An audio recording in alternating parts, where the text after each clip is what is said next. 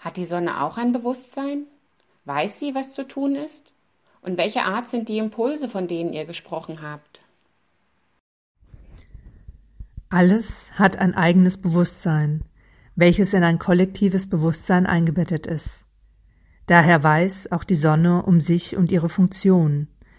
Die Impulse, von denen wir sprachen, dienen zu einem der Stabilisierung der Frequenzen und geben Energie für Frequenzerhöhung.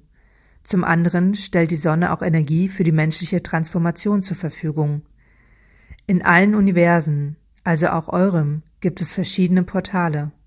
Eure Sonne ist eines von vielen Portalen in eurer Galaxie, die die bevorstehende Frequenzerhöhung und den Dimensionssprung unterstützen.